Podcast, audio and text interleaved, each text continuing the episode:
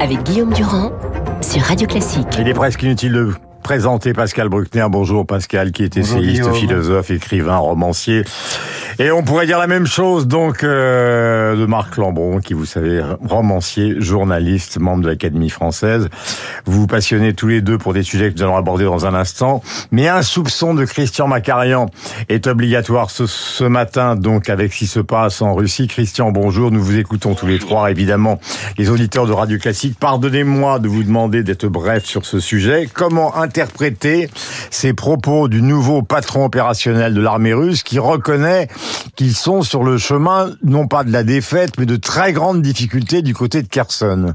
Oui, il, euh, le général Sourovikine, c'est à lui que vous faites allusion, Guillaume, euh, a déclaré que la situation était, ouvrez les guillemets, tendue, fermez les guillemets. Euh, ça signifie que les Russes préparent l'étape suivante, euh, qui est probablement le retrait de la poche de Kherson. Euh, à Kherson, sur la rive droite du Dniepr, donc dans le sud du, du pays, euh, autour de Kherson, euh, se trouvent 20 000 hommes russes, sûrement de très bons combattants, pas du tout des combattants de, de second rang, qui résistent aux Ukrainiens, mais cette résistance paraît quand même désormais éperdue. Le résultat, c'est que ces hommes ont le dos au fleuve, la plupart des ponts sont brisés. Il y en a un seul qui peut être éventuellement fonctionnel par intermittence. C'est vous dire qu'on peut pas évacuer ces 20 000 hommes. Donc une grosse défaite se prépare. Dans cette poche, les autorités civiles pro-russes déclare qu'il faut déplacer la population civile. Mais pourquoi? C'est assez monstrueux quand on réfléchit. Pourquoi? Parce qu'il faut éviter que ces petites localités, une par une, accueillent à bras ouverts les Ukrainiens en libérateurs. Donc on vide les localités et quelque part on fait une forme de nettoyage ethnique euh, pour euh, euh, nettoyer le terrain avant l'arrivée des, des, des, des, prochains vainqueurs, probablement. Euh, Mais dernière... ce qui se passe Pardonnez-moi, oui, Christian, de vous interrompre, mais est-ce que ça veut dire que les 20 000 hommes vont, vont constituer finalement une masse considérable de prisonniers aux mains des Ukrainiens, puisqu'ils sont adossés au fleuve, ils peuvent pas reculer? Alors, euh, c'est le scénario pour l'armée russe le plus apocalyptique, celui d'une sorte de grande bataille du passé, perdue avec des, des cohortes, des colonnes plutôt de, de, de, prisonniers. Je suis pas sûr que ça se passera comme ça. On peut faire des négociations et éviter euh, la dernière phase de carnage en organisant de façon concertée un repli euh, assez ordonné. Euh, C'est très important pour les négociations suivantes ou pour la phase suivante. Euh, en revanche, ce qui est clair et net, c'est qu'on a désormais une, une Ukraine qui mène une guerre militaire et une Russie qui mène une guerre contre des villes, c'est-à-dire une guerre hybride de type syrien. Et euh, là, la dichotomie entre les deux stratégies montre à l'évidence que l'armée russe n'a plus d'objectif militaire, tout simplement parce qu'elle ne peut plus, elle n'a plus l'armement, elle n'a plus les hommes, elle ne peut plus les accomplir, les atteindre, ces Merci. objectifs. Merci Christian d'avoir été en direct ce matin pour ce complément donc euh, à apporter à ce propos de, du nouveau personnage qui dirige les opérations militaires du côté des Russes. Pascal et Marc, le premier sujet que nous allons aborder est un sujet rémanent dans l'histoire politique, sociale euh, française. C'est la question de les riches doivent payer. Euh, alors nous n'allons pas le traiter d'un point de vue économique comme c'était le cas tout à l'heure avec Christian Saint-Étienne qui parlait de la réindustrialisation nécessaire, mais ça revient euh, dans l'histoire française il est évident qu'il faut essayer d'en trouver les sources et de savoir si c'est la solution. Euh, Ça fera sourire beaucoup d'auditeurs de Radio Classique ou au contraire, ce sera une approbation pour certains d'entre eux. Mais comment vous percevez cet aspect tout à fait particulier de la culture française? Pascal ou Marc qui commence? Pascal. Je, veux bien commencer. Ah, Il faut faut se souvenir que la France est l'héritière la double héritière de la Révolution française et de son égalitarisme, et surtout du catholicisme. On oublie à quel point dans le christianisme, le catholicisme est la seule religion qui a condamné l'argent. Vous vous souvenez de la fameuse phrase de Jésus dans le, dans l'évangile selon saint Matthieu? Je vous le dis encore, il est plus aisé à un chameau de passer par le chat d'une aiguille qu'il ne l'est à un riche d'entrer au royaume des cieux. Le pape François, quand il était en Bolivie le 9 juillet 2015, accusait l'argent d'être le fumier du diable, et c'est une expression qu'il a repris à Basile de Césarée, un père de l'Église primitive. Et euh, la classe politique française, à droite comme à gauche, ne cesse de dénoncer l'argent. De Gaulle disait, mon seul adversaire, celui de la France, n'a en aucune façon cessé d'être l'argent. Hmm. Mitterrand dénonçait l'argent Tout le monde qui souvient. L'argent qui tue, l'argent qui ruine, l'argent qui, l'argent qui pourrit jusqu'à la conscience des hommes. Ça a d'ailleurs pourri un certain nombre de ses proches. Euh, et là, cette haine de l'argent s'est accélérée ces dernières années. Il y a un philosophe de la décroissance, Serge Latouche, proposait de déchoir de la nationalité française millionnaires et milliardaires parce qu'ils ne partageaient plus rien avec leurs euh, compatriotes. Jean-Luc Mélenchon a publié un livre en 2010 qui s'appelait Qu'ils s'en aillent tous, où il proposait d'expulser tous les amis de l'argent et leurs mœurs arrogantes, toute l'oligarchie, les patrons hors de prix, les sorciers du fric qui transforment tout ce qui est humain en marchandise. Sans oublier la phrase de Hollande à son meeting en février Les 4000 euros. 2012, je n'ai qu'un adversaire qui n'a pas de visage, c'est la finance. Euh, Alors voilà pour le fondement culturel d'une allergie, le christianisme, la Révolution française et aussi le monde paysan. Euh, mais en traduction contemporaine, Marc, quelle est la réflexion qui vous vient euh, puisque c'est évidemment pas une réflexion qui est celle des économistes. En tout cas, du côté d'Emmanuel Macron, on sait que ce qu'il a fait au début de son quinquennat, c'est de dire il faut arrêter l'hémorragie, il faut qu'il reste, autrement on ne pourra pas investir ce que réclamait Saint-Étienne. Donc il y a une incompréhension totale.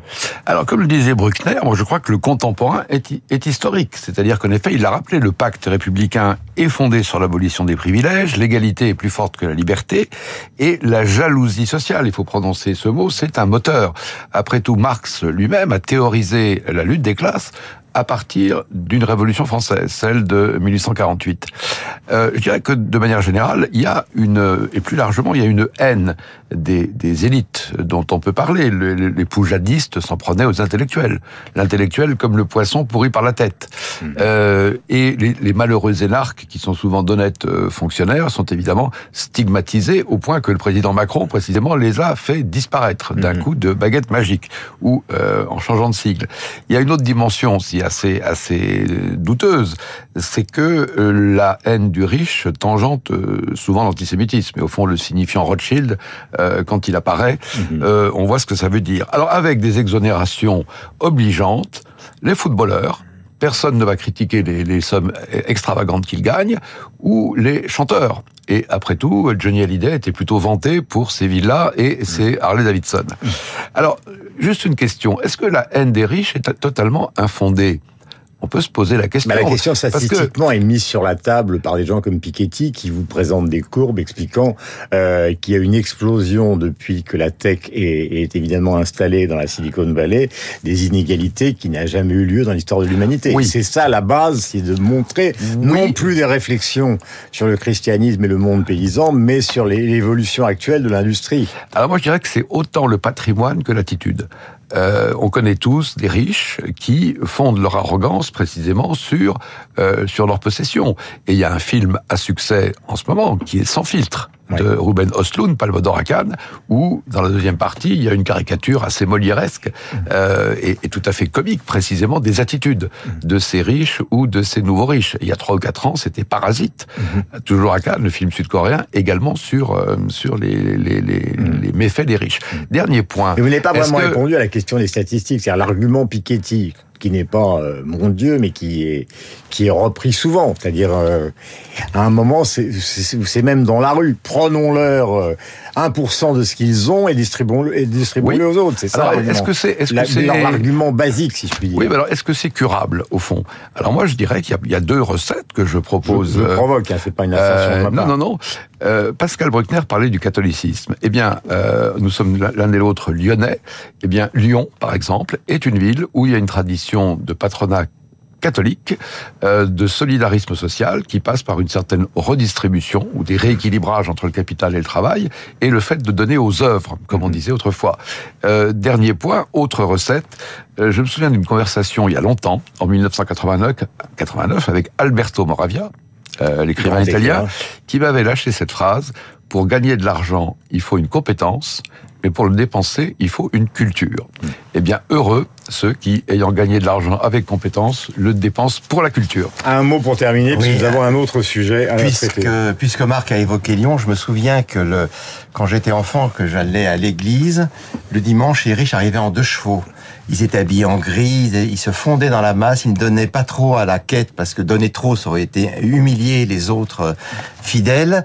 Et ils repartaient chez eux, et les gens qui les suivaient savaient qu'ils allaient dans leur belle propriété où il y avait des Maserati, des domestiques, euh, euh, des voitures de luxe. Et là, enfin, ils pouvaient entre eux euh, se, de- se donner, euh, s'adonner à tout leur plaisir. Et c'est vrai qu'il y a, il y, a, il y, a, il y a les nouveaux riches ne sont pas du tout, ils sont un peu comme ceux que Marc a, a évoqués tout à l'heure, sont des gens qui étalent leur, argent, leur, leur fric, notamment les footballeurs qui eux n'ont aucune retenue dans cette exposition de leur fortune. Et au fond, ce que les Français regrettent, c'est peut-être ces anciens riches faussement humbles et faussement modestes qui se dissimulaient au regard de la foule et donc ne suscitaient pas l'envie. Zola écrit être pauvre à Paris, c'est être pauvre deux fois parce que le spectacle des riches heurte la conscience des démunis. Oui, à Lyon, les riches sont avec filtre, pas sans filtre. Oui, avec Je voudrais qu'on écoute la jeune femme donc euh, qui a, vous le savez, non pas tagué le tableau de Van Gogh, mais jeté de la soupe sur la vitre euh, des tournesols à la tête euh, galerie à, à Londres. Elle s'est tranquillement expliquée euh, le lendemain en expliquant, et, et ça c'est c'est assez euh, inattendu, qu'elle était tout à fait d'accord. C'était une action ridicule, mais une action nécessaire. On l'écoute. I agree, it is ridiculous. Je suis d'accord, c'est ridicule, mais nous ne posons pas la question tout le monde devrait-il jeter de la soupe sur des tableaux? Ce que nous faisons, c'est lancer le débat pour que nous puissions poser les questions qui comptent. Ce que nous faisons dans les 3 à 4 ans qui viennent va déterminer le futur de l'humanité. Donc, nous utilisons ces actions pour obtenir de l'attention médiatique, parce que nous devons faire en sorte que les gens en parlent maintenant. Et nous savons que la résistance civile fonctionne. L'histoire nous a montré que ça marche.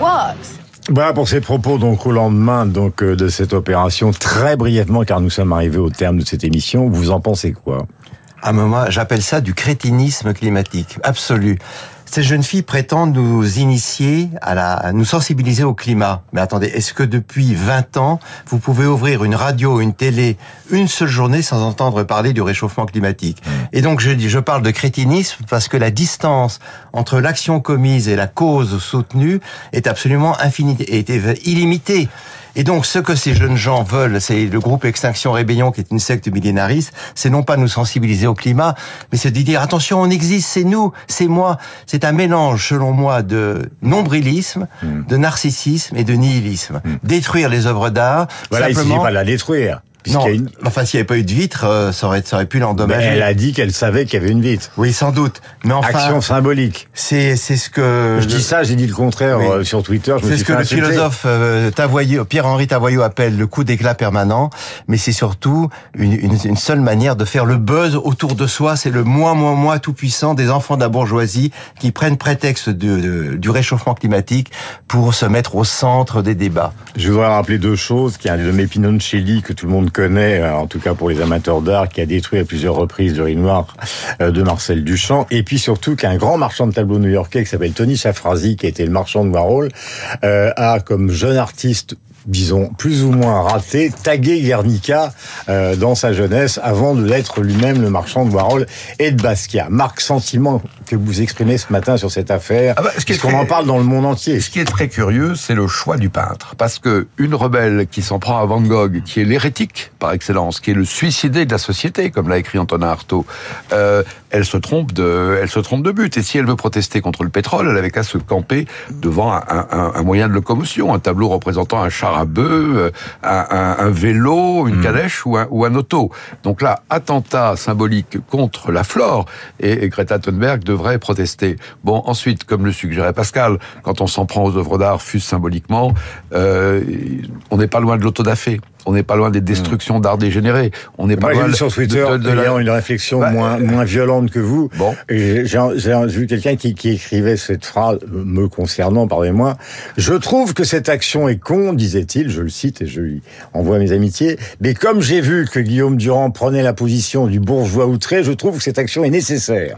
Donc Oui, en moi, fait, ça que- transitait par Oui. moi. Oui, Moi, moi, je crois, je crois que ça fait système aussi avec quelque chose qui est dans l'air du temps. C'est la haine du passé. C'est-à-dire, on s'en prend au, statut dans l'idéologie woke. Là, comme par hasard, on va dans un musée. C'est-à-dire que une beauté euh, picturale et révolutionnaire qui est celle de Van Gogh est devenue patrimoniale et on ne voit plus précisément ce qu'était le geste pictural de, de, de Van Gogh autour de 1890 et on va dans un musée parce que le musée ça fait euh, ringard, euh, ça fait institutionnel. Au fond, elles n'ont rien compris à ce qu'est la beauté du monde quand les peintres la montrent. Merci à tous les deux, donc Pascal Bruckner, Marc Lambron, nous avec Christian Macarian tout à l'heure qui nous expliquait les propos donc euh, du nouveau patron euh, des opérations militaires russes et toute l'actualité sur l'antenne de Radio Classique qui va continuer ainsi que la culture avec euh, le journal donc incontournable d'Augustin Lefebvre. Bonne journée à vous.